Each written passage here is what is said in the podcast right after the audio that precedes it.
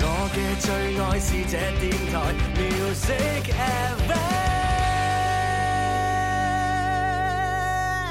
FM。平安直通车险，中国美林湖提醒您注意收听资讯九九三。为你的关注，用态度播报。资讯九九三，最愛九九三，我係蕭敬元，一齊嚟關注本次資訊。琴日，據廣東省現代社會調查與評價研究院透露，該院聯合問卷網對全國三千七百五十七名公眾進行專項民意調查，結果顯示喺重點調查嘅六大城市裏邊，天津同廣州嘅受訪者對醫生嘅信任度達到百分之六十以上，成都、北京、上海均超過百分之五十，但喺就醫滿意率上邊，六大城市均未超過百分之四十，其中天津最高，廣州第二。海淘進口商品價廉物美，但係就怕買到假貨。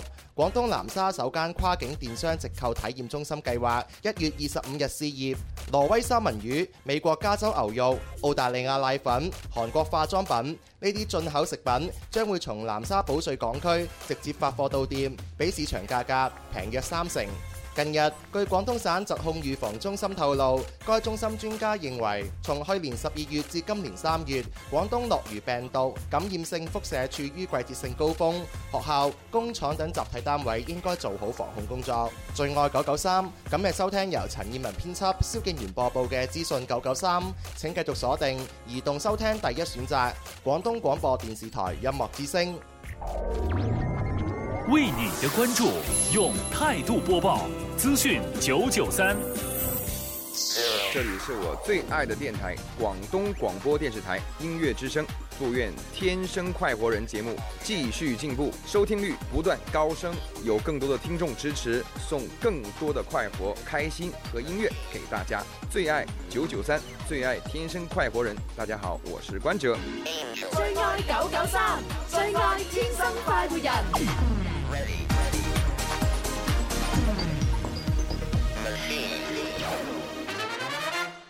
开心就好似小朋友拍拍手，开心就好似大朋友喝醉酒。喺呢一个星球有太多嘅追求，賺錢要快手買車買樓，為咗有成就百年不休，幾時先可以放鬆透透？天生我就係中意播播歌，天生我就係中意说笑話，所以我天生係一個主持人，將所有聽眾變成擺活人，春夏秋冬每日都一樣開心。歡迎收聽《天生快活人》，有一個好重要嘅信息要同大家講翻先。係係啊係啊，呢個信息尤其之重要啊！係咩信息咁重要呢？重要到爆炸！啊重要到爆炸咁犀利！係啊，因為咧，我哋近期咧搞嘅呢個二零一五靚爆鏡之忍唔住要自拍對抗賽嘅呢個比賽環節咧，咁啊太過熱烈啦，啲人參與，係咁真啊係好熱烈啦咁啊，然之後咧，我哋微信嘅呢個公眾平台嘅主頁君咧，佢都受唔住，係啊啊受唔住呢個誒誒誒太多人參與嘅呢一種衝擊，衝擊啊係咁啊，所以咧，琴晚咧，我哋嘅呢個微信公眾平台咧發出嚟嘅一條新聞啊，係就叫做搶奪五千蚊嘅紅包咧，咁啊裏邊嗰個內容咧係有錯誤嘅。唉系啦，，好彩我眼急手快，琴晚第一時間佢一發我就睇到啦。馬上就要澄清下呢個係啦錯誤所以先啊啦。馬上要話翻俾大家聽，千祈唔好誤會。係嗱，琴晚呢，我哋嗰條誒，即係我哋微信公眾平台啊，主頁君發出嚟嘅嗰篇文章呢，嗯就係叫大家呢，就盡快呢，就係參與我哋喺微博搞嘅二零一五靚爆鏡之忍唔住要自拍對抗賽。咁佢呢，就竟然寫咗。係呢個對抗賽獲得冠軍嘅嗰一位嘅聽眾呢，係可以個人獨得五千蚊嘅紅包。嗱呢樣嘢真係要絕對澄清係下啊先啦。嗱呢個啊絕對係呢個主業軍，琴晚可能咧佢做嘢做得太夜啊，係嚇又經經常加班。又太忙碌有見到係啦。靚女，雖然有好好高人工，係啊，但係咧晚晚加班，佢身體呃吃不消啊。其實真係不消就自然就會有啲出錯啊！就啦。寫錯咗嗱，哦係其實咧，大家可以聽翻我哋今個星期一嘅節目錄音。嗯，今個星期一嘅節目裏邊呢，我哋係率先提到呢一個比賽嘅獎金係點樣得嚟嘅呢？啊哈，就係呢，就係我哋上一年嘅十二月十二號，嗯啊林 Sir 呢就要派五千蚊嘅現金作為呢個利是。林兒請食飯嘅利是係啦，咁啊一路派到今年一月份嘅一月十二號。係咁啊，所以呢，我哋呢當時喺節目裏邊呢，就係喺今個星期一裏邊講到呢，就係話我哋呢五千蚊嘅利是，如無意外係喺一月十二號呢，一定派唔晒嘅。派唔晒咁點呢？就將剩低落嚟嘅。吓，剩低落嚟嗰啲錢咧，全數咧就俾晒一位聽眾，點俾咧就係參加呢個自拍比賽啦。冇錯，啦並唔係話嗰五千蚊嘅全部，係啊，係因為我琴晚一睇完嗰個微信之後，我就覺得死啦，嚇咗一大跳微微信呢啲改唔到嘅喎，係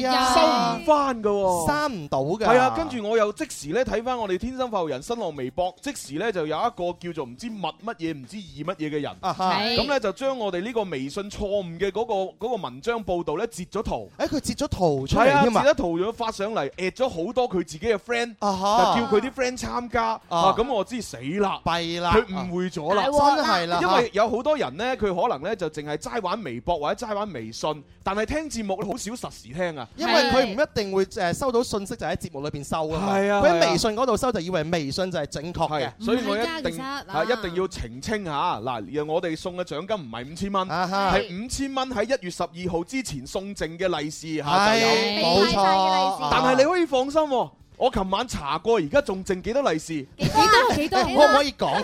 可以啊，嗱，而家呢，大即概係嚇，到期啊！到今日為止，啊到哈今日為止嘅呢一刻。係我哋嘅呢個自拍基金嘅獎金總共係有兩千八百五十蚊，Ờ. 你即係話我哋係送咗一千一百五十蚊左右，吓吓咁少咩？邊度邊止度？止啊兩千一百五十哎蚊。嘿，你啲數學真係，呢個老師教啊，定係唉，蕭公子作為一個足球員，你啲數學都真係唔錯㗎啦。我又唔係做裁判，使乜舉牌嘅啫，係咪先？但係如果有成兩千八百幾蚊，哇！真係呢位朋友啊，如咁果啊讀得嘅話，但係誒，我就可以計下數嘅，因為今日星期四，咁啊，聽日星期五就九號啊，九咁號啊，十號、十一號、十二號，即係下星期一就係十二號。係，係咁啊，即係如無意外呢，就仲有今日、聽日、後日，就有三日。嗯，咁啊，按照我哋送嘅速度，每日大概係送兩百蚊到。左右哦係啊，嚇咁啊三日大概送六百，咁啊所以我哋嘅自拍基金咧至少都有兩千二蚊，係 哇！啊哇你只要自 拍，你有機會讀得兩千二左右嘅獎金。係啊唔單止係咁樣樣，最近有好多我可唔可以 fans 嘅，知唔知啊哦？點啊叫我哋主持人咧轉發點讚，好啊多人都已經紅咗啊，知唔 知啊？有啲人甚至乎咧就話想誒通過呢個自拍揾姻緣，係咪？哦哇！真係咧，宣傳渠道幾廣啊！係啊，哇！真係好係想參加啊！我點算啊？我哋可唔可以參加噶朱紅？啊。可以啊，嗱，誒丁丁啊、細啲啊呢啲咧，即係主持人咧都可以參加，係啊不過咧就絕對唔會揀你哋係九強， 係啊係啦係啦即，係我哋係九強排除之外嘅嘉賓賽。係啦，你可以自己參加嘅，啊啊我我我會送翻啊你蜂蜜俾你嘅，哎又好喎，但係但係獎金咧你哋咧係係係係係得唔到嘅，哦，唔但係緊要唔啊緊要啦，我再自參與啫。我自己發咗兩批啦，係嘛？誒誒誒，咪住先，咪係點住先，樣？我收到信息喎，係。原來嗱，我其實呢啲信息嘅話咧，係可以斟酌下唔係唔係唔係嘅。係唔係唔係嘛唔係唔係，我我意思係話，我啱先講嗰個兩千八百五十蚊啊咧哈，原來係我誤會啊咗。哈啊哈係係啦，兩千八百五十蚊係我哋已經送出嘅，哦係啦。咁咁即係話而家剩翻嘅呢個自拍獎金嘅基金就呢，已經兩千二百幾蚊啊！就兩千一百五十，係誒五千蚊減兩千八百五十蚊。兩千一百五十，係啦係啦係啦仲係要啦。減多六百，哦，咁啊唔一定減六百嘅。你如果我今日又大概送，咁計啦。如果我今日唔送，誒下星期一又唔送，星期五又送唔出，啊大家答唔啱啲成語，咁咪可以有兩千幾蚊咯。其實獎金有幾多係咧啊？其實到而家都仲係一個未知之數嚟嘅。獎金好齊哇，係唔係一月二十三號，阿林 Sir 開心，或者又有其他贊助商係咪？係啊不斷咁樣湧埋嚟，又可能呢個加碼數又唔止哦咁㗎，啊所睇以情未況到啦最後都未知結果㗎。係啊係係啊啊所以咧就呢一個咧比賽咧，大家快啲參加。咁啊，我都誒率先同大家講點樣去評評分先啦咁樣。評啊分嗱，評分咧其實咧我哋會從幾個方面，第一嚇就係睇下你嘅構圖靚唔靚啦，構圖啊第二睇下你嘅色彩靚唔靚啦，哦好重要第三就係睇下你影嘅嗰個自己靚唔靚咯。係係啊，呢個好緊要嚇。咁啊，然之後有啲人會問喂，咁九強點誕生啊？點樣嗱誕生啊？九強咧就係我哋嘅所有節目主持人咧就睇晒咁多相去投票，啊哈啊覺得邊九個係最靚仔靚女嘅。嗯，咁然之後我哋要揀呢九強出嚟。當然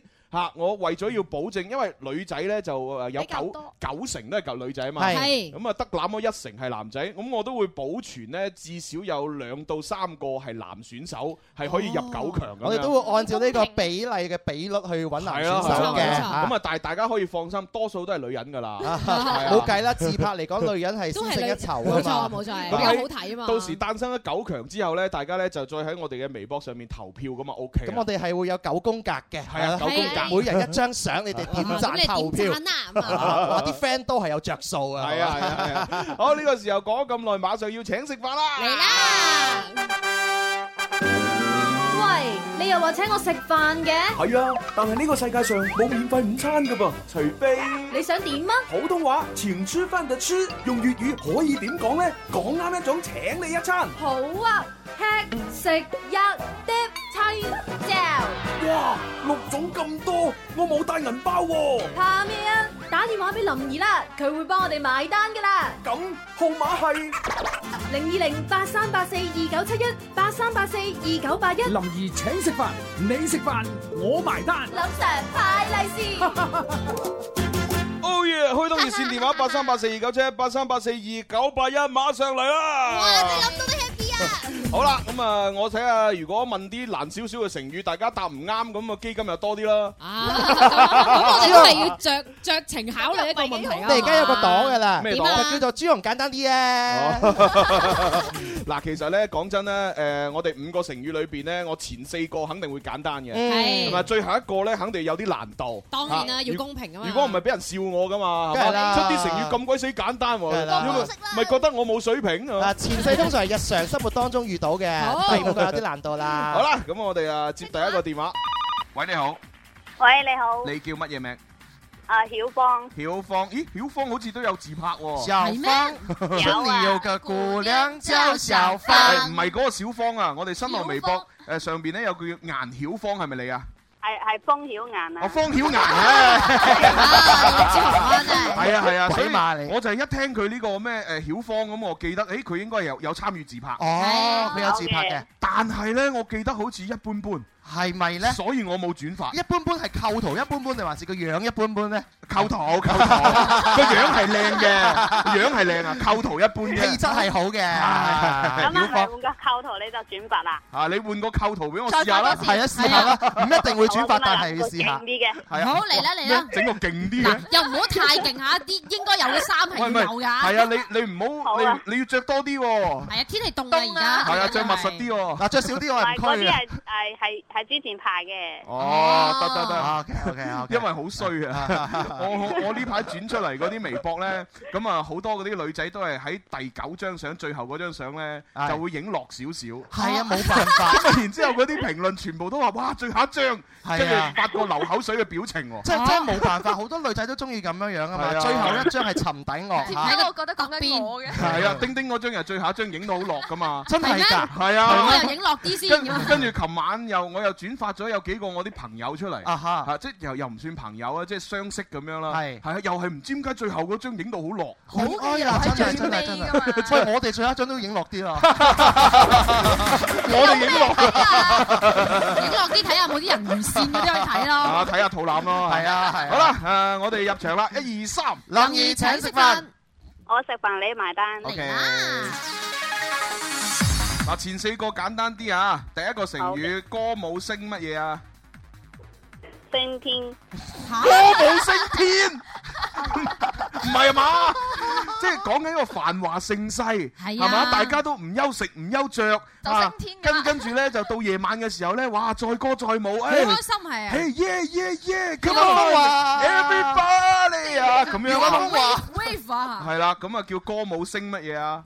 升平，升平係 啊，係哇係。佢第一個係搞笑嘅啫，逗我哋開心啊！歌舞升天 啊，真係聽個歌舞就升天啊！一路跳住舞一路飛上去。眼 出天啊！轉住圈咁啊，好啦，咁啊第二個叫做順口黐乜嘢啊？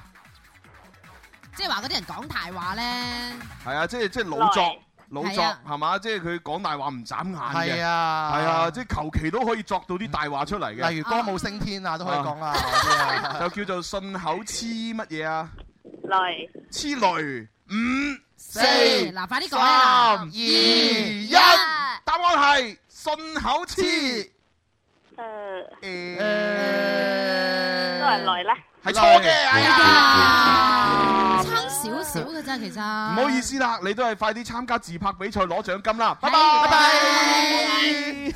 小芳真係有趣嗱啦，，啊喺我哋心機旁邊嘅聽眾，係我呢個信口黐乜嘢呢？係真係好簡單，冇錯，其實好耐以前咧都問過噶啦，完全係啊冇難嗯度嘅。啊，但係佢係真係佢自己答唔出。其實再一次證明咧，講真啦，我哋以為都好簡單嘅嘢，分分鐘就真係有人答唔出嘅。係哦啊即係話唔定即係淺水會浸死。真係啊！嗱，唉即係即係等於我問你，嗱，你可唔可以背到呢個化學元素周期表前十八位啊？咁樣十八係嘛本來好簡單呢一回事，但係如果你真係要背咧，好多人背唔出㗎。係啊係啊，你唔係個個都讀啊嘛。咪就係啦讀化學嗰啲就可以順口雌黃講出對於嚟啦。我嚟講，呢個化學周期表好似深海一樣。就算真係你讀咗化學咁多年過咗去，可能你都會唔記得㗎。輕害你皮棚，炭淡養忽奶，納美女歸輪流啊六亞。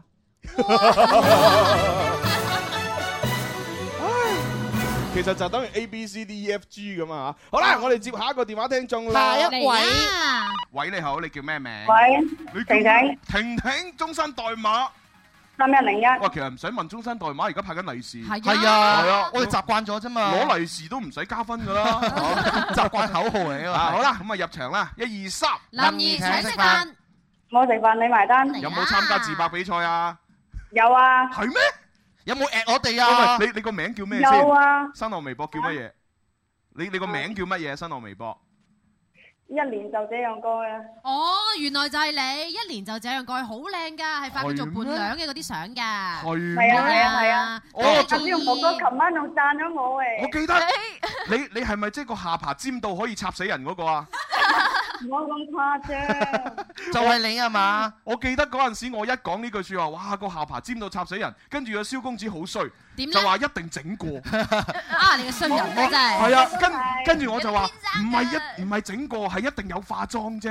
我對你咧有印象啦，有印象啦。真係啊，我原都有來印象啊。原來是你。好啦，咁我哋誒就問成語噶啦喎。嚟啦，簡單啲啊，我我好簡單㗎。啊嗱，順口黐乜嘢咧，就俾微博、微信玩下。好啦，好，跟住第一個問呢位誒誒下巴插誒尖到吉得死人嘅姐姐，係啦。第一個成語黃道吉乜嘢？人啊，真係吉啦，吉人啦，真係吉人啦啊用個下巴嚟吉 啊啊！個下巴今日係咪黃道吉日呢？好啦，第二個成語啊，捲土重來來係啦啱啦好啦，咁啊，第三個成語誒嗯石破天康天空啊！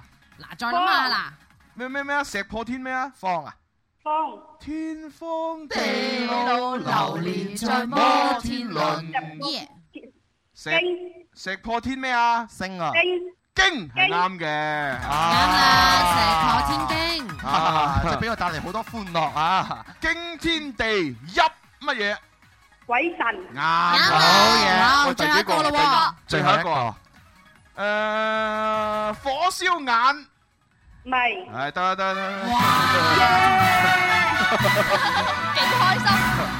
多謝哎啊喂，咪住先，咪住先，點啊？我做錯嘢啊！做錯乜嘢咧？我係講前四個簡單，最後一 個難啲噶嘛？係 Dạ, 啊，係啊，但係係啊火燒眼眉係咪太簡單啊？其實呢個世界好奇怪嘅，簡單同難咧係相對嘅咋，係哦啊。我哋認為簡單，人哋覺得難；啊我哋認為難，人哋認為簡單哦，嘅，係咪？咁咁好啦，咁啊五十蚊送俾 你啦。恭喜你啦！唉，好彩蕭公子幫你講説話。真係係啊真係唔係原先諗攞返過嘅諗住問問個第二條啦，真係啊！好啦，咁啊，而家你可以揀升職加薪題，傳統定係 yes or no？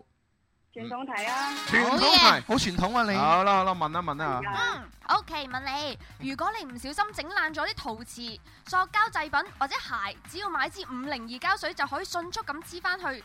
請問你又知唔知點解五零二一類嘅膠水可以咁快將嘢黐翻埋一齊呢？嚇有原因嘅咩？有㗎㗎咁樣㗎咪就係佢黐力好勁咁樣。咪就係咯 係啊，黐黐地咯，係啊，黐膠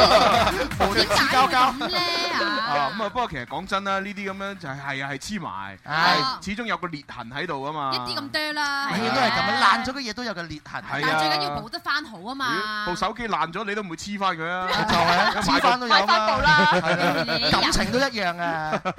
有啲女仔啊，仲好衰點啊啊，特登抌咗部手機叫男朋友送部新嘅，尤其是啊，嗰啲蘋果新出咗之後嘅 話，啲跌手機唔見手機率特別高啊！冇錯係啊好奇怪啊！真係。 琴琴日我自己知先知道，我哋公司有個女同事又跌得手機喎， 真哎㗎係咩睇嚟最近要出新手機啊啦誒又出新手機 你話佢係故意啊？定係 唔知？但係呢個女同事聽講好有錢嘅 喎，咁啊，同老豆講咯， 老豆，我跌手機啊！ 點解你慢慢跌手機？好啦，我哋真係講翻啲答案俾你選擇嚇。係啦，有三個答案嘅。唉，點解啲膠水可以將嘢黐埋一齊？A 啊，因為咧呢啲咁嘅五零二膠水咧，同空氣當中嘅水分接觸咧，就會產生個化學反應，咁啊，從而咧就從呢個液態咧就變成一個固態，就凝固起身。哦，係啦，咁所以就迅速咧就將兩邊咧就即係嗰啲嘢咧就黐啊埋一齊。 即係要同空氣發生反應，係啦要發生關係啊即係即係，如果你去到太空嗰度用呢個五零二膠水咧，佢可能一路都黐唔上，因為冇空氣。嚇，唔係冇唔係水分誒啊嘛哦誒誒又冇空氣，又冇水分，乜都冇係啊，真空咁，咁你點黐啊？真空的狀態咁啊黐唔到咁啊係啦啊好 B 第二個答案就係呢個五零二膠水咧，其實咧同呢個呃誒誒誒唔嗯即係同其他嘅膠水一樣。只要係密度更加之大，就更容易凝固變乾。哇！呢個好物理 à, 啊呢個哦即係嗰個誒五零二膠水嘅密度特別大。Ờ, 啊，好物理 à, 啊，好物理啊好物理啊一睇聽嚟實一聽呢個答案知錯㗎啦，即係稍稍為稍為有啲物理知識嘅都知呢個答案錯㗎啦嚇。我哋冇乜物理知識，冇咁高深啊真係，真係唔係好明啦。從來都唔會有一個話密度越大佢就越容易凝 固，邊有咁嘅講法？好啦，嗱第三個答案嗱，但我啱先講嗰啲可能係玩你嘅啫嚇。啊好 C 第三個答案就係因為咧呢個誒迅速黏膠嘅呢一個動作咧，就令到膠水發生一個運動。係運動咧就佢裏邊啲分子咧就互相摩擦，咁啊嗯產生咗熱量，哦令到呢個膠水咧就乾燥就變成固哦我就摩態。擦摩擦咁啊！係啦，摩哦皮搭步伐咁啊，稍為有啲物理知識又知道呢個答案錯㗎啦。朱紅冇物理知識啊，定係點咧？我真係覺得我嘅物理知識係零喎。我覺得個個都交換點算啊？好合理喎，個嗱， 我哋聽唔明就覺得合理㗎啦。好啦，咁我哋電話聽眾阿阿夏婷爬婷係夏爬姐 點啊？你唔好咁衰啦，人哋叫婷婷，你係叫人哋下爬啫，人哋又點出嚟見人咧？咁啊下爬輕輕嘛，下爬輕輕。嗱，我呢啲咁樣四四四四方方嘅下爬咧，就好重嘅，係我我我啲下爬兜兜似鄭少 à? 秋啊，佢啲下巴尖尖，下巴尖尖，殺人都唔使刀 尖。好啦，正你個答案係係係 啱嘅。喂，你耶到咁嘅，哇！真係開心啦！發自內心啊！佢係喂阿婷哦婷，多謝多謝，婷婷你真係唔啱啦。係啊，你從我哋嘅自拍基金裏邊偷走咗五誒一百蚊，有係啊你知唔知？如果你獲獎嘅話咧，你就會少咗一百蚊㗎啦。係 啊，知唔知對 其他啲自拍神器美女嚟講幾蝕底啊？係啊，對於你嚟講都啱。不如咁啊，你嘔翻出嚟啊！但係唔緊，可以攞到獎 啦。但係唔緊要，呢一百蚊你應得嘅。 係你答啱咗題目啊嘛。好啦，，咁係咁啦噃。哦，嗱，你你記住換個場景，再發啲自拍過嚟啦。一定得㗎，一定得㗎。好，Ờ. 係係咁，拜拜，拜拜。哎呀，下爬姐真係搞 笑，真係搞 笑啊！對佢嗰張相真係好有印 象。我都係啊，我都係啊。好啦，咁啊，跟住又接電話啦，嗬。 Hello，你好。喂，你好。 Hello，Hello，Hello。咦，終於有終於有衰哥啦。係啊係啊，係啊咁犀利有識到聽節目啊！你參加咗有識到搞衞生。 生，呢把聲都幾磁性即啊！係你平時中午就一路掃地一路聽節目。唔係唔係唔係，今日休息。我今日休息。啊哦，恭喜你啦，休息啦。點稱呼啊，衰哥？仲有榮啦，榮哥，榮哥榮帥係榮哥有呢啲冇好有冇發自拍過嚟？冇我微博冇用啊！我我我咁啊，咁啊，咁俾俾俾新浪收咗翻去啊！哦咁啊， 誒你你梗係你梗係發咗啲唔應該發嘅嘢。嗱，通常俾人收翻嗰啲嘅話都係犯規㗎。係啊係啊，你係咪做咗啲咩啊？嗱，不過咧犯犯規呢啲嘢咧，我哋唔理嚇，係因為咧而家你參與遊戲咧，主要係送錢俾你，係送現金啊！係啦。咁我哋入場啦，好唔好啊，OK，好，誒，準備一二三，林兒請食飯，我食飯你埋單。 Oh yeah！好啦，咁啊，心機旁邊嘅朋友準備啊去廣告對一對標嚇，咁啊，轉頭翻嚟第二 part 咧，我哋將會有情牽一線。呃好，第一個成語簡單啲，誒，隱姓埋。明明啱嘅第二個誒史無前例例啊又係啱嘅第三個啦，名垂青古，唔係唔係名垂千喎，係名垂青喎，清青年嘅青，名垂青乜嘢咧？名垂青嗱，名垂千古咧就啱嘅，啱嘅係叫但但我就唔問你名垂千古，係問你名垂青乜嘢咧？青年嘅青嘛，啊青年嘅青就係啦，係係啊啊，。清遠嘅清係冇冇三點水嗰個清先係啱嘅。系啊，啊青草嘅青年個青，係青年嘅青係啊係啊係啊，解釋多次未靚喎。清清咩 À, 啊？你啱先自己有噏過係嘅，啊，你啱你咗玩啊。啦，咩咩咩咩啊？青史，青史係啱嘅，哎好啊， 第四個 啦係啊，名垂青史啊，好啦，第一個啦，最後一個啦。啊，最後一個啦，係啊，最後一個啦，係啊。哦，第四個第四個啫嘛，我記得係。係咁啊 急，啊係啊，好想佢快啲啊。第四個啊，笑到人人仰馬翻翻，係啦，啱嘅嗱今次又到第五個啦，好，第五個咁啊難啲咯，係啦，有有有啲水平啦啊。係啊係啊，出難啲出難啲。好咁啊誒一第定五一定要難難到我自己都唔識嘅， 哦，要咁難啊？有啲深度嘅啊。誒就呢個啦，香象道乜嘢咧？哇，真 係難喎！嗰幾隻字咩字嚟㗎？嗱，香咧就有香味嘅香，啊哈，象咧就係飛象過河嘅象，嗯哦啊道咧就係橫渡珠江嘅道。哦，橫道嘅道。係啦，咁啊香象道乜嘢呢？咁呢個成語呢，就用嚟比喻呢嗰啲詩文寫得非常之精辟透徹啊，就叫做香象道乜嘢啦。象啊咁大笨象嘅象啊。係啊，大笨象你揸支槍，去打啊打打仗勝仗回家鄉，香象道道乜嘢啊？五四三二一，冇得等啊！我真係查緊㗎啦。 嗱，快啲啊！咩啊？道咩啊？道道道項啊！河道河係啱嘅， 啊啱嘅。唔係飛象道河咩？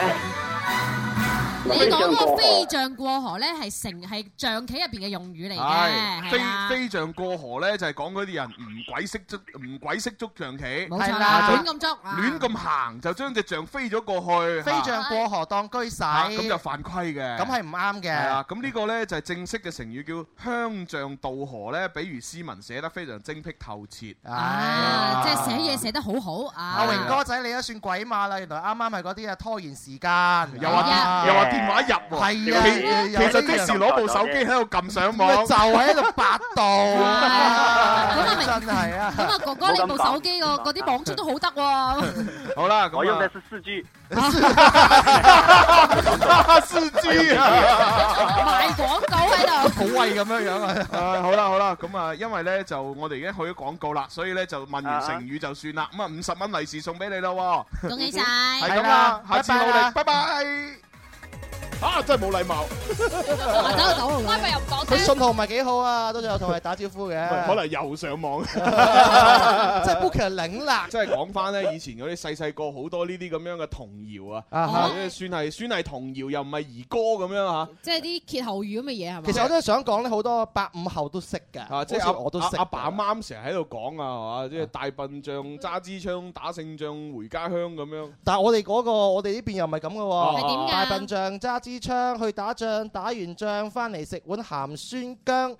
到咗我哋 呢個年代咧，就變成係啊大笨象會跳舞，馬騮馬仔騮仔會會上上樹樹。，狐狸會打關鬥。咁啊係嘅，即係以前玩嗰啲咩清侵磨教叉燒包都好多種講法㗎。係啊到咗我哋呢係啊，個即係以前有咩誒清侵磨教叉燒包、老鼠唔食漢堡包咁樣，都比較後期嘅。係啊再前期啲好似係誒誒清侵磨教叉燒包，跟住啊仲有嗰句跟跟住係咩我唔記清得咗侵。磨教叉燒包，老鼠最中意食誒菠蘿包，唔記得啦，我就係記得老鼠唔食誒漢堡包啫。啊呢個係我哋我即係廣東人嘅民謠啊！係啊一上到北方嘅話，呢啲就叫兩隻小蜜蜂啊，飛到到花花叢叢中中 啊，我飛睇啊，啊！ 好奇怪啊！跟住到我哋而家就唔係啦，係嘛？包你開心，啊包剪揼，係啊，啊真係呢啲都真係變化好大。好多回憶嘅真係講起呢啲啊。我哋應該要搞翻個回憶錄啦，真係。係啊，啊，嗱，香噴噴啊、臭崩崩呢啲都少人用啦。係啦，屎咕咕啊，生勾勾啊，呢係啲啊，係啊，仲有好多啲廣州文化，誒黃撳撳啊，青 BB 啊紅卜卜啊，鞋濕濕啊，滑捋捋啊係咯係咯，仲有好多呢啲啊，係咯係咯，不如我哋就出一個咁樣嘅題目仲有啊，就黑係黑掹掹啊，係啊烏卒烏卒卒啊啊，啊誒白晒晒啊，係啊，仲有眼啲金咩啊金啊，眼 金啊光殘殘 à? 啊，口猛猛啊，口默默啊，仲有咩啊？暗暗 我暗好似冇啊，冇啊暗咩咧？暗爽嘅啫喎仲有烏啄 啄啊烏卒卒啦係啊係啦係啊，仲有真騰騰啊，係啊，蘿蔔神啊，掉掉揈啊，有有掉掉揈啊嘛，我梗哋係有我啦哋叫條條揈噶哦喎，係啊條係又係一條條揈啊，聽講咧，我哋而家個錄音，我哋誒呃信號已經喳喳冧咁翻咗嚟咯哦喎。係咩？係哦咁啊啊，聽下咯。烏啄啄啊！哎呦，咁啊，咁啊要報一報天氣情況嚟咯啦喎。哎係天氣情況啊我哋喳喳臨嚟睇翻個天氣情況先。啊係啦今日嘅天氣情況到底係點咁樣樣我哋咧？我哋講翻我哋啱先點解講咁多疊字咧？係啊就係點解咧因為我哋咧就講起我哋誒廣東嘅呢邊嘅一啲即係細細個嘅一啲集體回憶，係啊一啲俗語啊、童謠啊咁樣，即係可能已經消失咗好多九零後、零零後係未聽過。係啊但係我哋啲老嘢啊，啲八零後咧仲喺度即係時不時誒回憶當中閃過。真係慘啊！我從來都唔覺得自己係老嘢，俾你咁樣講，我感覺自己真係上咗台台位咁樣。咩台 位啊我使唔使講好台階啊多你都唔知啊！真係。唉，唔緊要啦，我哋每日都睇住天氣變幻，係係啊，每日都度過每一個春夏秋冬。日升月落間都總會有啲嘢係令你回憶人固嘅。人固有一死，係係啊英雄無 有重於泰山，但係無係論啊點都要天下睇個天氣點樣樣嘅， 係啊。长安铃木启悦汽车与您一起关注天气变化。春有百花，秋有月，夏有凉风，冬有雪。气象九九三。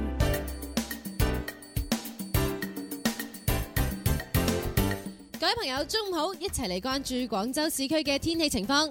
今日下午到聽日上午，廣州以晴天為主，氣温介乎於七到十八攝氏度之間，中心城區最高氣温十九攝氏度，吹輕勁至和緩嘅偏北風。氣象播報完畢，你而家收聽緊嘅節目係《天生快活人》。天氣變化時刻了解，氣象九九三。天生快活人，勁多獎品，勁好氣氛，齋聽已經好過癮，參與遊戲更加開心啊！大家好，我係 Jenny 吳若希，你都快啲嚟尋開心啦！快活的好處，聽說有個慶典真有意思，也說到這次會有很多音樂給力灌注。那是誰？那是誰？改變快活又不一樣介意，踏上方舟去找未知。想不想有快活更多？心知心意有快活揮霍，我要講給你知。快活之歌，想不想有得有夢更多？心知總會有我這一個，每日直播快活中有你我。好嘢！繼續翻嚟，我係第二 part 嘅天生快活人。Dạ. 係咁啊！直播室裏邊咧，繼續有繼繼續有蕭敬繼元。續有細細啲啊，繼續有丁丁係真係開心啦！ 啱先咧，我哋咧喺呢個請食飯嘅遊戲環節當中咧，咁啊問咗一個成語叫順口雌黃。冇錯啦，係順口雌黃啊！咁喺微博上面答啱又俾我哋抽中嘅朋友咧，就叫做付小曾嘅；而喺微信上面叫做二零一五年嘅願望，希望你可以成真啦！啊，開心開心啊！係啦咁啊，大家記住領獎時間咧都係有少少變動啊，就係咧嗯星期一到星期五嘅晏晝一點到兩點半節目時間，大家嚟領獎啦！記住節目時間啦，節目過咗咧就要聽日嘅啦嚇。冇錯係啦啊，係啊一點到兩點半之間過嚟攞獎品。係啊係啊係啊！咁啊，另外咧，亦都即係多啲提醒各位咧，真係要盡快參與到我哋自拍嘅比賽啊！係啦，就係呢個忍唔住要自拍對抗賽。呢呢個自拍比賽到而家為止閱讀量已經幾廿萬啊！係係啊，係啊，好犀利係啊！嗱，我我而家最新點擊翻入去嗰個主題，睇下有幾多萬先啊！嚟啦望一望二零一五。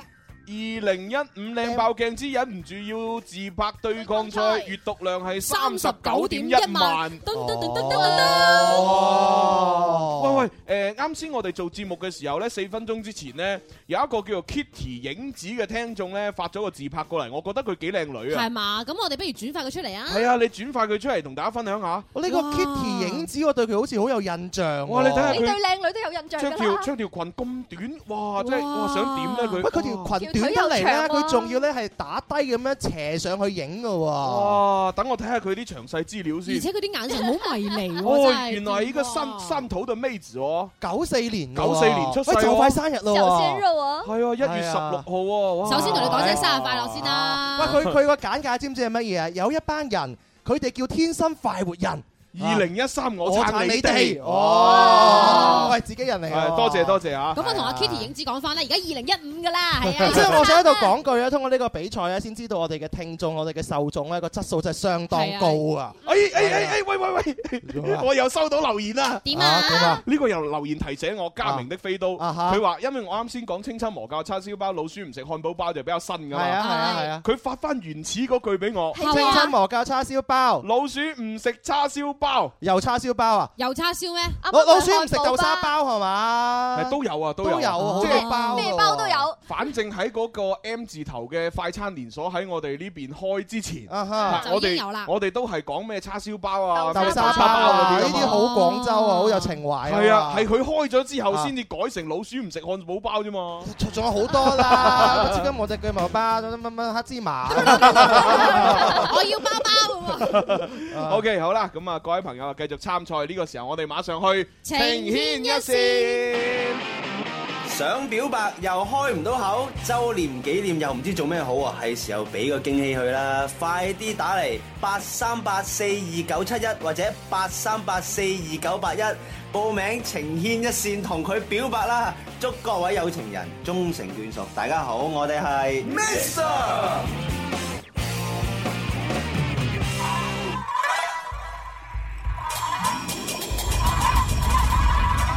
情牽一線，熱情為大家服務。有啲咩要祝福，有啲咩要表白，有啲咩要道歉，有啲乜嘢要追悔嘅話呢，馬上咧發留言過嚟，我哋幫你讀出啊下。微博嘅朋友搜索“天生快活人家”，關注之後就留言落嚟。係啦，咁啊，微信啊加呢個 number 一八一零零二九九三三，你將你嘅留言發上嚟，我哋就睇得到噶啦。吓咁啊！見到呢位叫 DJ 金夫人嘅聽眾呢，就喺度感嘆啊！佢做咩啦感嘆佢就話：哎呀，愛情為什麼不能長久啊？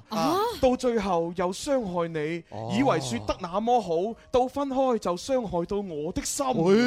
歌詞嚟嘅好似睇嚟佢最近有少少啊感情上面嘅困擾喎。誒，介紹首歌俾你聽啊！叫咩呢林 Sir，愛情是一種殘缺的美。係殘缺的美都好靚嘅。嗱，呢一位快活小民嘅朋友呢，就有啲問題想我哋幫佢解決嘅。好佢就話呢，我同我男朋友一齊三年啦，目前呢就奮鬥喺廣州。嗯不過呢，三年嚟我哋都有一個矛盾係未解決嘅。嗯因為佢好中意接待佢啲兄弟去嚟到屋企入邊去玩去煮。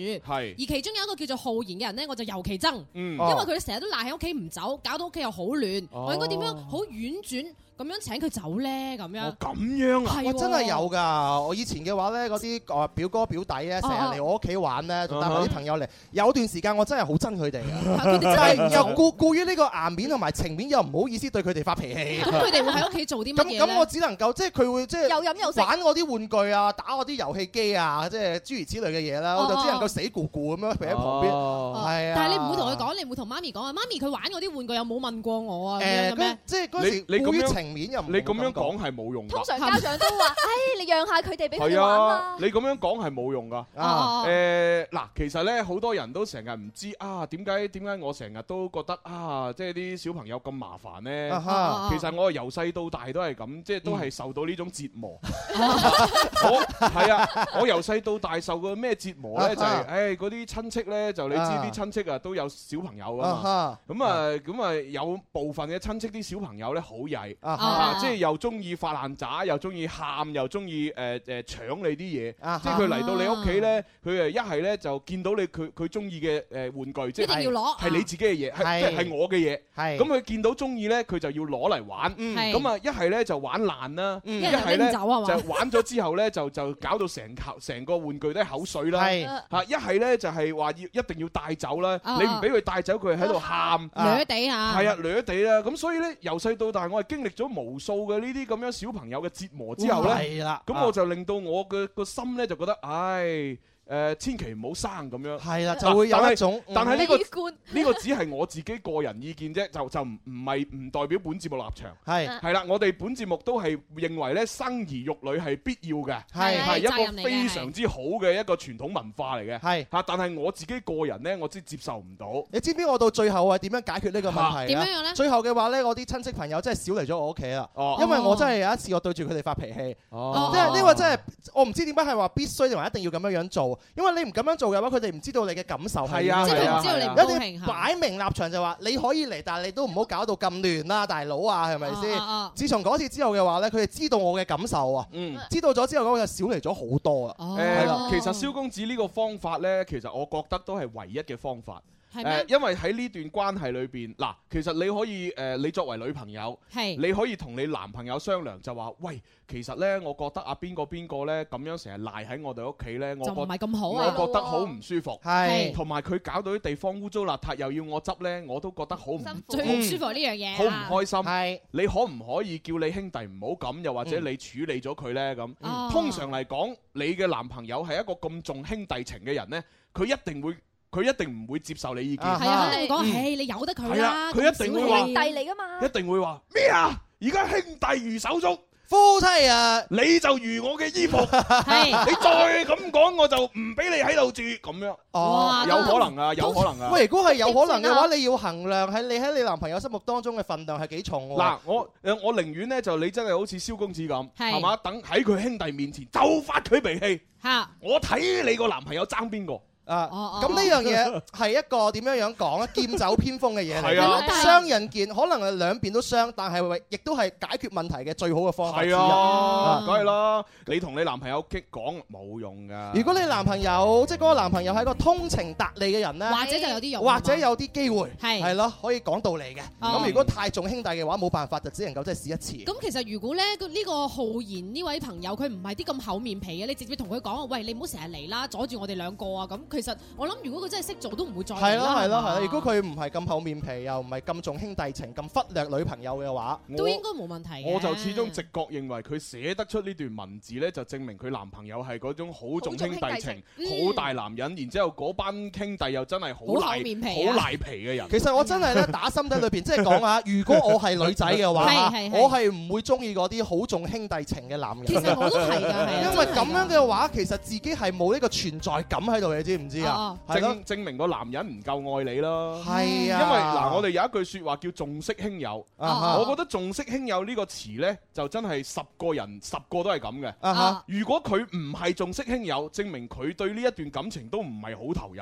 人哋就會話你有異性冇人性，咁係正常㗎嘛喂真係，因為你咁係代表你對愛情有付出啊係嘛。啦，即係證明你重視呢一段關係咯。其實係啊真係有一定嘅講法喺度。梗係啦，梗係啦，一定係中意自己男女朋友多過中意兄弟係啦啊、姊妹嗰啲先係正常人嚟㗎嘛。所以即係你擇偶嘅時候要諗過度過啦，即係啊係點樣嘅人，對方係點樣嘅人要諗下。其實對方將你擺喺第一位咧係比較好嘅。唉，啱啦啱啦啊！好啦，咁啊呢一位叫做 HMP 微博換愛嘅朋友，佢就話啦：我同我個男朋友咧喺同一個地方，但係都好少見面，又唔好講話打電話同埋發短信啦。嗯而家誒好似而家咁啊，翻誒佢翻屋企咧就更加少啦，電話都打唔通，音訊全無，好似失咗蹤咁，嗯真係好冇安全感。我應該點樣做呢？分手咯，係咯，都係分手㗎啦。係啊，人都揾唔到你，仲仲仲喺度擔心乜嘢啫？但係你又揾唔到同佢分手 喎，好激氣喎！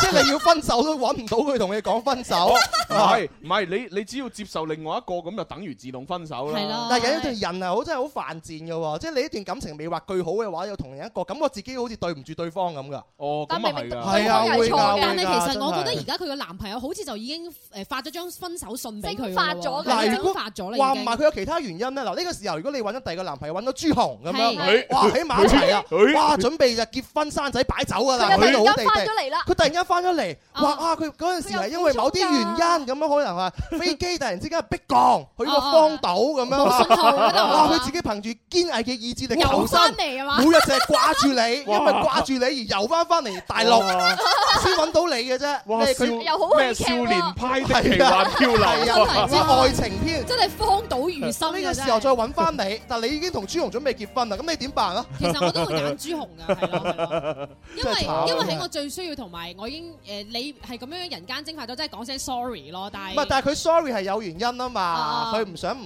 佢唔係唔想同你講咁啊嗱嘛。，萬一咁樣，我問你一個問題啦。佢而家即係遊翻翻嚟，又第二日坐飛機，嘣一聲又唔見咗，點算啊？你知唔知 啊？一個雷係唔會喺同一個地方嗰度劈兩次㗎。誒如果佢唔係次次坐都嗰條飛飛機機啦拉咧，哎但係佢話佢哋喺同一個地方嗰時就已經好少見面，電話、短信都好少噶咯哦，喎。係喎，呢個係一個重點喎。佢哋而家係同一個地方，係啊，所以就即係都係覺得咧，誒，分手啦，係啦分啦長痛不如只短痛啦。只不過咧，分手之前咧，你就留低一封長信，嗯係啊，即係我唔理你係 email 又好，誒誒寫信又好誒微信啊、寫信啊、短私信信都啊好，係嚇啊你要講清楚，就係同佢講嗱，誒，我覺得咧，我同你嘅關係就咁咁咁咁嗯咁，然之後咧，而家咧你咧就因為咁咁咁咁咁咁。雖然我唔知道原因係乜嘢，但係我覺得咁咁咁，不如我哋 就分這手麼啦吧。咁咁咁咁。 係啊係啊係啊我諗到個方法啦。點啊呢啲問題嘅話咧，有個好簡單嘅方法，擲銀仔，係公字。你擲上去，公分手，字唔分手。咁樣啊！一擲上去係公分手，你個心魔囉攣嘅，你就唔好分啦。哦有陣時候咧，硬幣嘅正反兩邊可以俾到你答 案，就係喺個打開嗰一剎那，你就知道個答最明案。白自己心裏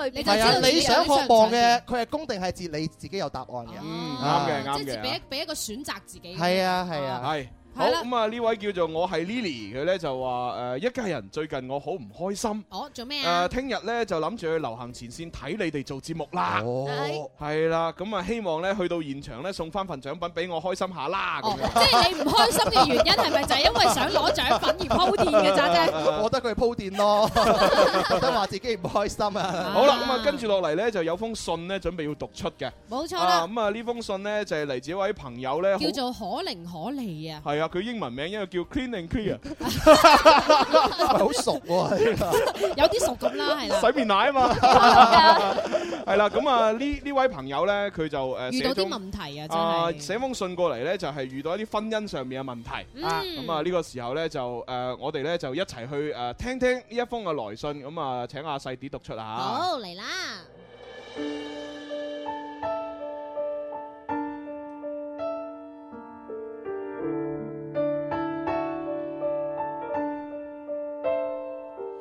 一家人，你哋好，我叫做阿欣啊，係你哋忠實嘅聽眾。從舊年六月份開始聽你哋節目，從此就一發不可收拾，每一期我都會追住去聽，真係好中意你哋噶。今次寫信上嚟係因為有一件事令我掙扎咗好耐，一直猶豫不決，但係我始終都係決定要講出嚟，因為我啱啱過完我嘅生日，想以後過得好一啲，希望你哋可以俾一啲指引我。事情係咁嘅，舊年過完年之後，我就經其他人嘅介紹，同一個男仔相睇，見咗三次面，然後就糊里糊塗咁領咗結婚證啦，諗住話。結咗婚再培養感情啦。但係同佢一齊生活咗一個幾月，我先發覺我哋係活喺兩個唔同嘅世界嘅，性格唔一樣。佢心情好嘅時候先會揾我傾偈，唔好嘅時候你都唔理我。當時我哋一齊喺廣州生活，住嗰個地方我完全都唔熟悉噶。佢又要上班，我又唔敢出去行下喎，屈喺屋入邊真係好悶啊！過咗十幾日，我意識到我哋之間嘅問題嘅嚴重性，於是同佢溝通啦，希望可以揾一個令大家都過得好一啲嘅相處方法。但係佢聽過就算，一啲改變都冇。檢查咗一個幾月，我最後都係忍唔住啦，因為期間發生咗好多事情，都令我覺得佢完全都唔會尊重我嘅，根本就冇把我當成佢嘅太太，淨係一個工具。對我嘅態度呢，忽冷忽熱，我真係頂唔住啦。於是我就去親戚嗰度散下心，冷靜咗幾日，考慮咗好多，我決定我要離婚。糾纏咗好耐，呢個婚終於都係離咗啦。好拋低愛情，贏回歡笑。好親手鬆綁自由的心跳。好風光旅程，原來不少，一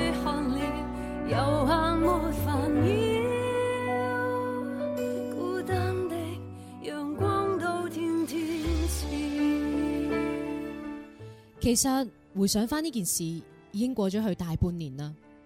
我冇我冇後悔過離婚，因為我一唔愛佢，二更加冇辦法同佢相處。我係唔會勉強自己嘅。仲記得當時去領證嘅時候，我覺得我完全就好似一個外局外人一樣，一啲當事人嘅感覺都冇，好冷靜。我都唔知道點解一啲考慮嘅感覺都冇，就去領咗證。結果到而家害咗自己，又害咗其他人。我好擔心，以咁樣嘅情況落去，我再都揾唔到所謂嘅好歸宿啦。差唔多一年啦，我始終都未從離婚呢個陰影入邊行出嚟，對自己嘅未來好迷茫。朋友都話你諗太多啦，但係我一直以嚟都好有自知之明。比如話，我好清楚自己嘅條件啦，我唔知道自己應該點樣做，真係好希望你哋可以幫下我。最後，如果有時候嘅，如果有時間嘅話，可唔可以播一首《越難越愛》俾我聽啊？我真係好中意呢首歌，亦都希望喺新嘅一年，自己可以好似呢首歌一樣，堅持咁去愛，無論係愛自己定係愛其他人。祝你哋嘅節目越辦越好啦！有機會一定會去廣州嘅流行前線 Happy Club 睇你哋做節目。各位主持人亦都要愛惜自己嘅身體，愛惜自己嘅感情，照顧好自己啊！我係阿欣。哦，有啲慘啊！但係唔緊要嘅，越難越愛我就唔會幫你播噶啦，因為呢首歌唔啱你聽。誒、我揀咗一首更加適合你嘅，嚟自彭嘉麗嘅《從今喜歡孤單一個》。關係太在乎，為着要避開孤獨才給接去，發誓要愛得壯烈，死也奉陪，提防孤單佔據我一輩。現在我學識不用太在乎。沒伴侶，自己一樣人生豐富。放大鏡，放低掛念，廣闊十萬倍。從頭發覺，我也有喜惡。好拋低愛情，贏回歡笑。好親手鬆綁自由的心跳。好風光旅程原來不少，一本亦書看了，遊客沒擾，孤單的陽光都天天照。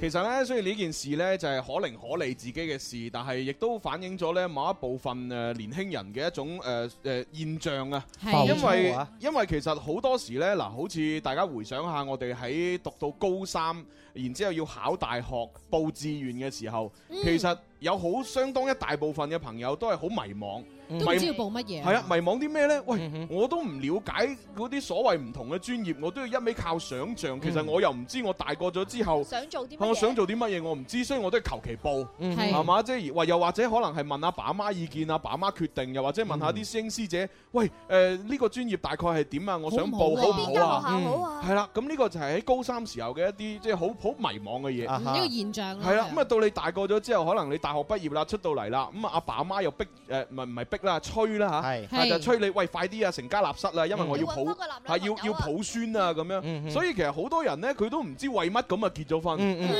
係啊，佢就係喺喺誒眾人嘅誒催使之下，催促之下係咯阿爸阿媽啊親親戚三姑六婆，再加埋身邊啲同事，個個都要結啦結啦結啦結啦，咁啊結咗，但係結咗之後就後 悔。究係啊竟呢個人係咪我想要嘅咧？我係為咗乜嘢先結呢段婚姻呢？咁其實所以都冇諗清楚。係啊，所以我覺得可能可離咧呢一次咧就離婚係離得好嘅，呃係咯長啊啦，痛起不碼如短痛。起碼你已經知道咗自己係唔想要呢段關係，係嗯你自己想要乜嘢可能你唔知，但係你起碼你佢你知道自己唔想要呢樣嘢係啦，呢個好重要。起碼佢自己可以成熟咗添咯。哦係係啊咯，，另外呢，就係最後一個問題呢，就係佢話誒咩揾唔到好歸宿，但係驚我自己冇揾唔到好歸宿嘅機會啦。確實你真係諗太多啦。嗯係如果你係仲係後生唔緊要，你就繼續揾啦。就係就算你真係揾唔到，我講真，一個女人唔一定要有老公先可以生存。一個女人要自己獨立，可以你自己先靠會有自己安全感。係啊安全感係自己俾自己嘅。係啊，係等於一個男人亦都唔一定有老婆先可以生存。係係啊，我所以理解到可能可理佢嘅心態嘅。嗯係係啊咯，可以理解嘅，但係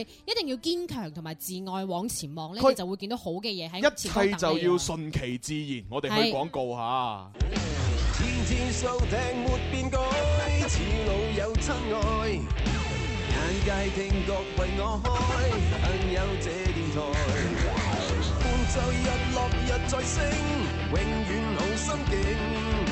我嘅最愛是這電台 Music Cafe。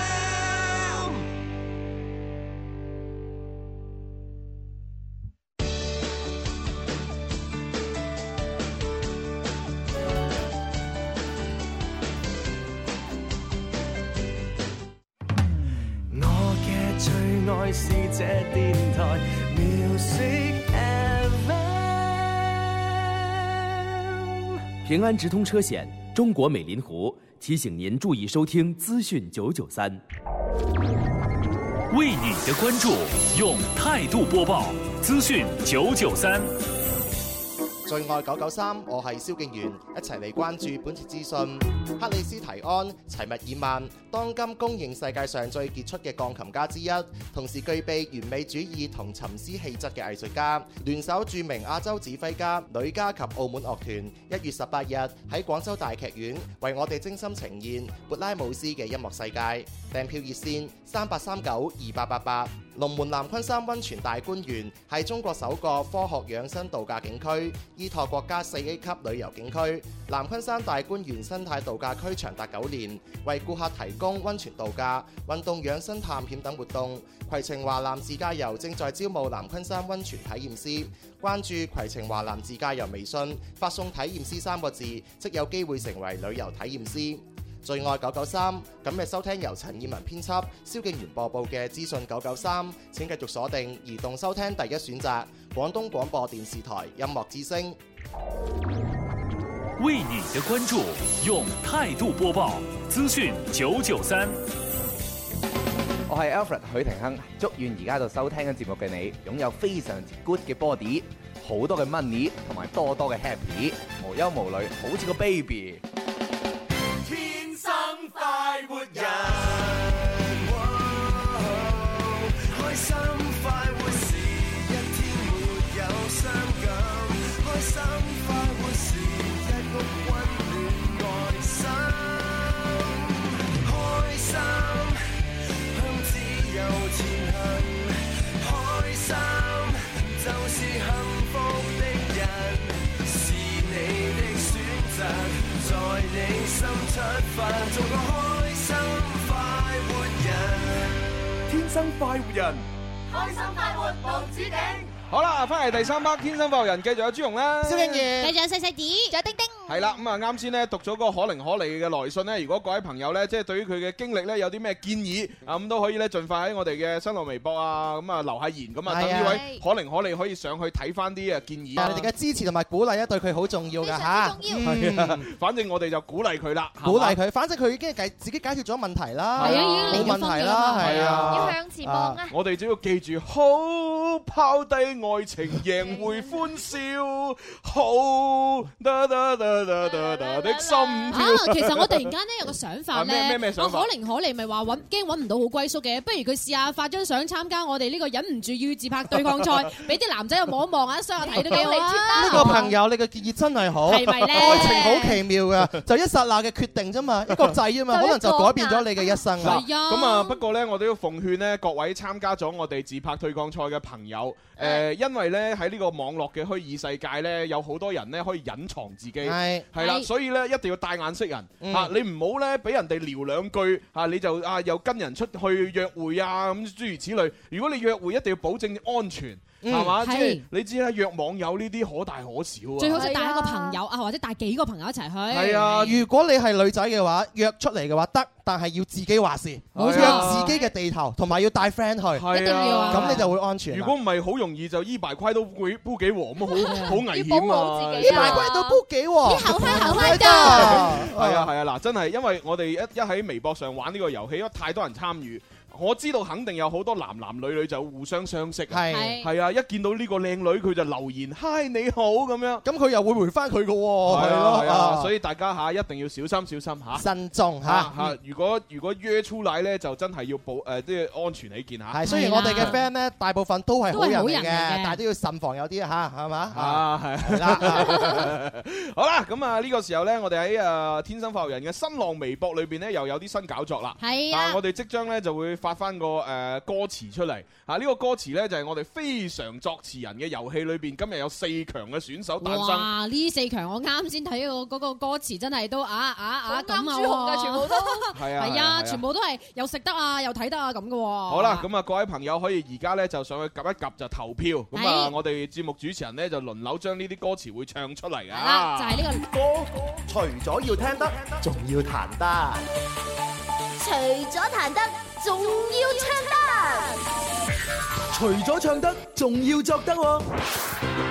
作得就作，唔係得過看。發揮你嘅小宇宙，將你改好嘅歌詞發上嚟，天生快活人官方郵箱九九三 at isorange.com，你過關，我送飛，非常作詞人，巴拉巴拉巴拉。沒有歌怎敢説心事？受了傷，始終怕別人知。我和你吻別在無人的街，張學友唱出我的情節。沒有歌怎敢説心事？受了傷，點首更絕情詩。你的背包，讓我走得好緩慢。順一順那首歌，是唱的他自己，沒有歌，就有只懂苦唱，怎去遮風？哦，呢一首呢，就係我哋今個星期嘅題目啊，男人 KTV。側田嘅作品 KTV 排行榜必唱之歌之一，冇錯啦係，啦唱到聲嘶力竭仲要唱。係啊，咁啊，平時啊去到堂會唱 K 咧，都會點呢只歌啊噶，嗯唱唔舒服啊啊！除咗唱之外，當然仲要飲翻啲嘢先得噶嘛。係啊，近期我哋都送緊堂會嘅一個誒禮物啊，就係呢個誒啤酒贈飲券，價值一一百四十八蚊，一打啤酒請你飲，一打十二罐，十二罐你懟晒落去啦吓！啊，而家佢好興嗰啲咧，誒六斤哥、七斤哥、八斤姐嗰啲喎。係啊，咁我哋就揾一個十二罐人噶嘛。 佢哋佢哋飲咗一斤斤咁樣，有發發上微博啊。 但係咧飲酒咧就少飲怡情，千祈就唔好傷身。係係好啦，，咁啊，今日我哋四強嘅選手裏邊呢，各位朋友啊，就係投票票數最高嗰個呢，可以得到我哋嘅獎品呢，就係五十蚊嘅現金利是，再加五十蚊萬歲壽司餐券。冇錯啦。佢哋可唔可以拎走呢一百蚊嘅總值一百蚊嘅呢個禮金禮品咧？就睇你哋俾唔哦俾叻佢哋啦。哦我哋啲網友真係越嚟越有真係水平係啊啊！即係話改歌嘅話，戳戳戳有幾廿 封，戳戳戳有幾廿封，哦不得不今日我哋都要加長係咪？係啊係啊係啊！嗱，聽日我哋都同樣係男人 KTV 噶。繼續啊嚇，有啲咩歌詞啊、想誒想法 idea 發過嚟嚇。好咁啊，首先呢，一號選手呢，真係好熟悉噶啦嚇。即係羊腩煲豬角姜。 係啊，呢個基本上咧次次都參與噶啦。係咁啊今次咧佢寫嘅歌詞上嚟咧就好搞笑，咁啊但係都係寫得好差嘅嚇。係，咁係佢又啊同食有關嘅，有白切雞，有姜葱啦，有牛白腩，好係啊多嘢就啊！反正就搞笑，但係咧就個韻律非常之差。咁啊，各位朋友咧聽完啊算，如果你真係啊中意就投佢票啦嚇。一號選手牛腩煲豬腳姜，咁啊，等朱紅嚟唱啦，好嘛？白切雞怎可怎可冇姜葱？牛白腩必須要間無渣。我愛細細的他，甜美的聲音。有机会我想和您合照。 自細仔中愛吃小食，牛肉串加三粒白胡椒。如果沒有，今天我絕不吃飯。心有碗煮紅湯，填滿我小肚腩，讓腩煲抵食。炆烤鴨煎焗鼻釀蟹殼。好啦，唱完啦。啊，你話啲唉，真係啲韻律幾差？好多美食，但係啊就真係好搞笑講講 深誒深嗰句啊，係係係你先可以駕馭到呢啲歌。真係呢啲真係唔係講笑其他人我真係我唱第一句我就已經想 哇，真係真係真係啊！啊一號啊選手中意就投票啊，中意食呢個美食嘅朋友咧，都不妨投佢一票嘅。啊唉，係啦係啦，反正係得個搞笑 咯。女扮女戰女戰喂女扮但啫，係佢自真己有自知之明啊。係啊係啊佢發嚟嗰個郵件咧，已經係寫到明個題目就係寫係住。哎呀，怎麼都寫得不好咁哦啊！但係唔緊要㗎，你志在參與啫嘛，係咪啊只要有誠意嘅歌詞，我哋都會讀出嘅。係係啊，係啊好咁啊，第二號咧就嚟自昨夜寒寒咩寒拱啊，寒澤啊嘛，唔限知住啊啊嘛，係啊。 哦，是但啦，昨夜寒乜啦係啦，咁啊，佢就話要活在當下嘅，咁啊由最識活在當下嘅細細啲嚟唱出 啦。哦，好啦，好啦你好話啦最識活在當下，即係我哋點樣樣啊？我哋都係誒，俾我犀利少少啦。誒，我就成日活在過去， 我活在未來。啊，咁我咪活在當下咯。好啦，佢係咁唱嘅哦。 像只狗，不管有多累，做矮秋，做矮優啊！做矮幼，只因有着崎嶇，父父母得佢誒，哎唔好試下企嗰個啊！啊，做只狗，不管有多累，做矮幼，只因有着崎嶇。父親的肯定，父母母親的叮嚀，你唔好炸住晒。即使有多難，我一定扛。切歌切歌，老細丙幾許有出頭，被嚇整，人性要沒煩憂。唔想了美滿，向着目標我瘋狂，讓家人過更好，不厭其用一生立決心，定能斬向斬向斬開荊棘前行，鋪滿路啊人。喂，阿蕭公子，蕭公子，好辛苦啊你首歌唱到喂你你你啱先講我嗰個駕馭能力係真係好強喎， 有對比之後，你都馬上出到嚟啦。九曲十八彎，我下次再都唔會跟喺張後面唱歌，我要跟住小公子。其實咁邊個唔緊要啊吓， 即係聽到你唱歌之後嘅話咧，我哋嘅忍耐力係強咗好多 係嘛啦。我哋以前一直認為咧，再難聽嘅歌我哋都可以捱到過去 嘛咁過去啊啊。其實各位有乜嘢難關我哋捱唔到過去 啊？你能夠完整聽完細啲啱啱唱歌，你都冇轉台 嘅，你哋成功就不遠啦。唔係不不過嗱，我我又真係講句公道説話，係啊，咁即係呢首歌好難唱噶嘛。呢只歌咧，佢本來係一個男歌手，即係個男仔 key 去唱嘅一首歌。冇錯咁咁，如果係女仔去唱呢首歌，其實真係好難，因為佢佢高嘅太高，低嘅位置啊又太低。咁啊，所以咧係即係你叫個女仔唱係辛苦嘅。不過都講句公道説話嚇，呢首歌要改都有啲難嘅，係係啊嗱呢一句真係呢啊一句，就非常之公道改啦改都真係有啲難嘅，所以每一位聽眾你哋改完，我都覺得你哋好成功㗎係啦咁啦啊。至於唱成點咁啊，大家盡力就 算中意啦。呢中意呢個 二號歌二號選手嘅作品咧，都為佢評一個讚啦。好係啦，咁啊三號咧就我哋好熟悉嘅 Keyman Hall Keyman Hall 佢話又係我女敗女戰女戰女敗嘅 Keyman Hall，本來唔打算參加㗎啦，不過之前呢，喺微博同朱紅嘅一問一答之後呢，就覺得輸贏都冇誒咁無需大太在意啦，太在意咁啊。多。咁啊，想同埋咧，同朱紅講句啊，付出咗汗水同努力，雖然冇可能所有人都認同你，咁但係咧都會有人欣賞你嘅。講翻今次啊，如果有幸能夠啊唱出，咁啊麻煩朱紅咧用側田嘅聲線， 點樣側田法啊？ 去演繹呢一首歌啊，唔該晒啊不！過我今次嘅歌詞係國語嘅，呵呵，仲要發咗個誒重嘅表情嗱，啊。咁啊 Keyman Hall，我老實同你講。唔模仿側田嘅聲線咧，小弟就唔在行。係啦，唔係哆啦 A 夢就得啊。但係尤其是咧，因為你如果填誒係國語詞咧，我就真係更加唔識用側田嘅聲。如果你粵語咧，我都可以模仿下，勉強可以啊嚇因為側田佢唱歌咧就呃係誒有一個特色咧，就係個係個嘴好圓嘅，好圓嘴哦嘴圓係啊，所以如果你要模仿咧，你個嘴一定要發音嘅時候要圓端埋一啲，齊啊，即係等於嗱，我我哋唱沒有歌怎敢説心事，咁你就可以唱。沒有歌怎敢説心事？我覺得似羅馬馬里里奧奧喎喎係喎。我覺得佢嘴緊 人咯。你你呢種嘴咪叫靴哆嘴 咯，郭富城專利嚟嘅喎，誰誰輕輕叫喚哦 我， 就係呢種喎，係啦，側田都得㗎吓。係啦，咁啊，今日呢個 Key Man 開嘅作品邊個嚟演繹啊？即係朱紅都係啦，朱紅啦。係啦，係啦係你先駕馭到嘅啫。嗱咁啊，我都講翻啦。其實佢喺微博同我傾過咩呢？嗱，係啦，點一問一答呢？係咁嘅。佢喺微博個名呢，新浪微博叫醉拳金乃迪。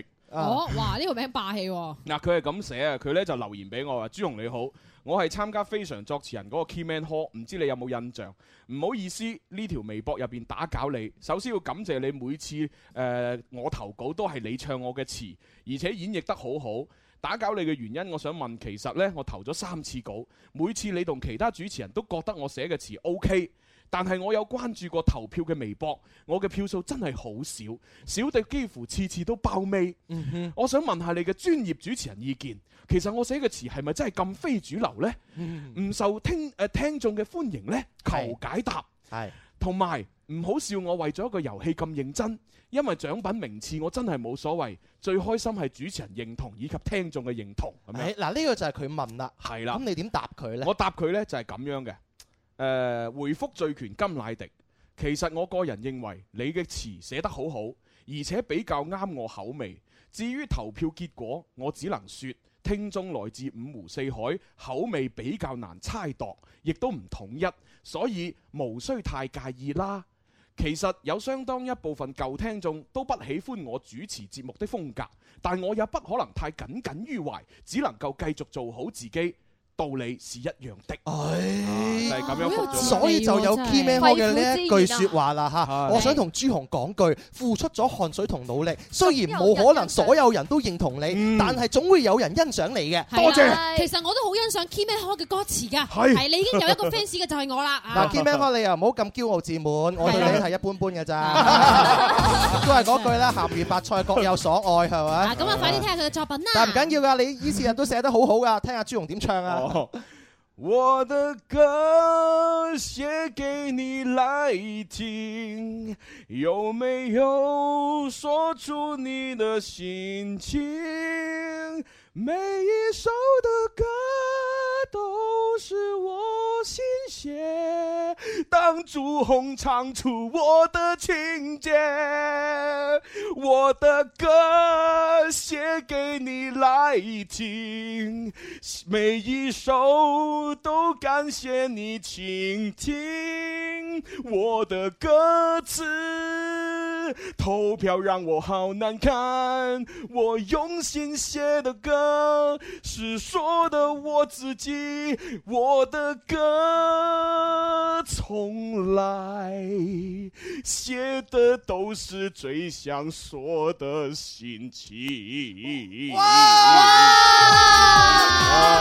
朱紅就識得非常之好。紅哇哎我我已經我已經盡晒力，仲要走咗音添。朱紅，我覺得呢個 Key Man 開簡直就係你嘅專屬作詞人唔係嘛啊！佢根本就係為你而寫噶嘛，係啊係啊，嗰種嘅心情，嗰種嘅態度，你完全唱到出佢嚟啦簡。直就係你嘅感係慨啊 不好嬲啊！都唔知係迷啊，亂咁嚟。係啦咁啊唔所以係啊啊，你最近冇睇我係歌手三咩？哦佢話歌手演繹成點唔重要哦，係 最好嘅咧保持一貫水準就係現場觀眾嘅反誒應演員朋友們，三年嚟依然保持住好高嘅水平。係啊搞到你嘅表演水平嚟啦咁啊係喎你睇佢哋如痴如醉嘅心情係係咪啦？咁啊係啊就好似我哋啱先拍咗幾落力哦咁。係啊，即係如如果我唱完之後唔係阿細啲啦、蕭公子啦同丁丁咁好嘅反應嚇，咁啊根本營造唔出以為即係根本營造唔出一種假象，係就係我唱得好好。 即係本來其實係八十分嘅係，我哋一有個呢個嘅歡呼，係啊120分啦一百二十分，哇！真係辛苦晒啊，辛苦晒。係啊係啊係啊喂，咁我要請食飯喎。係啊要㗎要㗎搞緊㗎啦，已經好啊好啊好啊好啊喂，仲有四號嘅作品喎，我見到咧都寫得咩咩地喎，係啊。誒呃呢個又請叫我小黎嘅朋友，係，佢就話呢送俾男人們奮鬥吧，男人咁。男人啊嗱呢呢首歌詞咧，又係寫得搞笑，但係咧好冇好冇樂 理嘅。係啊，咁啊真係弊啦！ 呢啲咁難嘅嘢真係只有你可以駕馭係啊到，真 真係係第二個都唱唔到啊！ 講真真係。啊好啦，咁我試下用下嗰種圓嘴唱。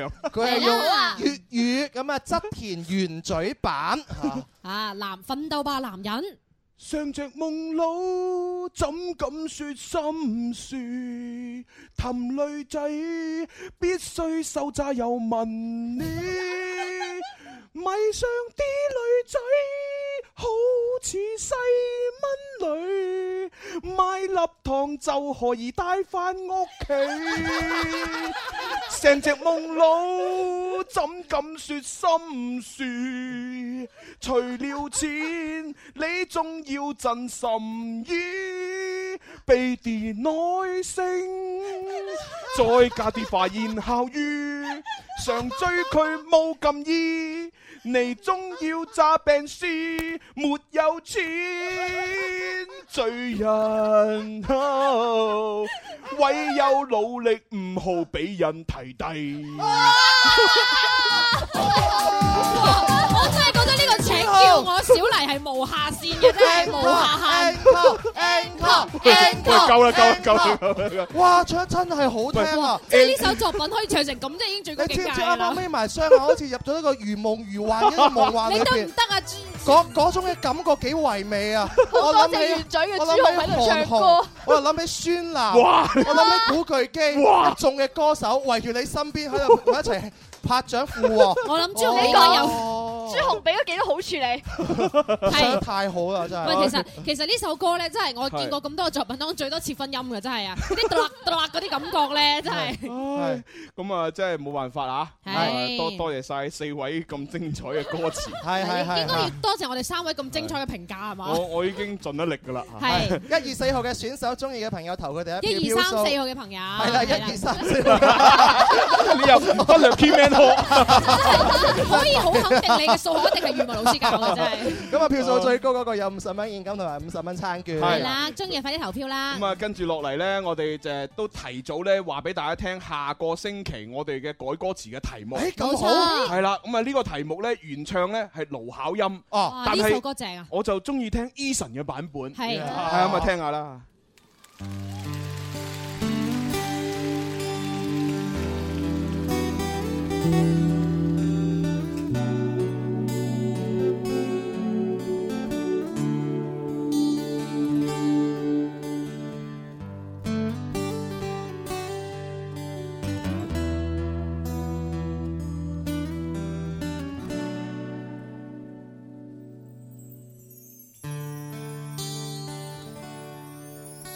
如果我是半張廢紙，讓我花掉。如果我是個空罐子，被你鐵了心。被你遺棄，被你活埋，讓我愉快，讓我瓦解，讓我盛放頹廢中那味態。